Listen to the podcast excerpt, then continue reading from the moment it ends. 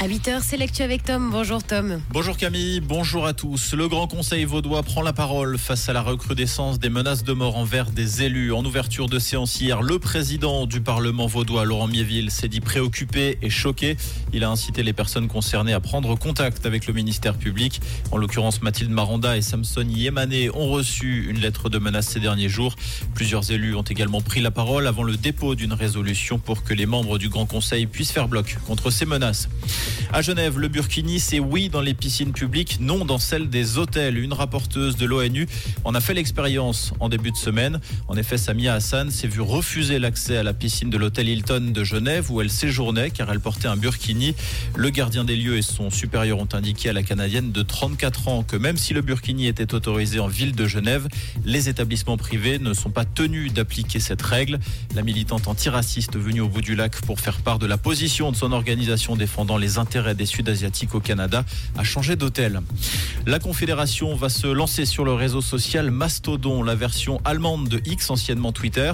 Les départements concernés sont ceux des affaires étrangères, de l'intérieur, de l'économie, de la formation et de la recherche. D'après la chancellerie fédérale, cette initiative permet d'échapper au contrôle d'une seule entreprise et à la censure étatique. Il s'agit néanmoins d'un projet pilote d'une année à l'issue de laquelle une évaluation sera faite. Au Maroc, cinq jours après le violent séisme qui a frappé le sud-ouest de Marrakech, le roi Mohamed VI s'est rendu au chevet des victimes. Le monarque a été aperçu au centre hospitalier universitaire de Marrakech, notamment pour effectuer un don du sang. Selon le bilan officiel communiqué hier, la catastrophe a fait 2900 morts et plus de 5000 blessés. L'Espagne se bat contre le manque d'eau. Le gouvernement vient d'annoncer débloquer 12 milliards d'euros d'ici 2027 pour remédier au manque d'eau chronique provoqué par le réchauffement climatique. Le pays prévoit notamment de développer la désalinisation de l'eau de mer ou encore la réutilisation des eaux usées.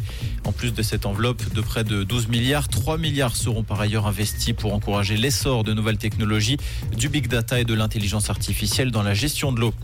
Un mot de sport pour terminer la Suisse qui entame sa campagne de Coupe Davis de la plus mauvaise des façons. La Nati s'est inclinée 3-0 face à la France. Dans le premier simple, Dominique Stricker a été battu par Adrian Manarino. Stade Wawrinka s'est ensuite incliné face à Hugo Humbert avant la défaite logique du double suisse. Comprendre ce qui se passe en Suisse romande et dans le monde, c'est aussi sur Rouge. Rouge Côté ciel aujourd'hui, des nuages et des averses orageuses à prévoir. On attend quelques coups de tonnerre en matinée. Ce serait pareil pour cet après-midi avec 15 degrés ce matin à Marsens et à Ipagny et 17 degrés à Estavayer et à Lully. Et puis pour vos températures, elles sont en forte baisse. En ce moment, on attend jusqu'à 21 degrés au meilleur de la journée. Un très bon café à l'écoute de Rouge.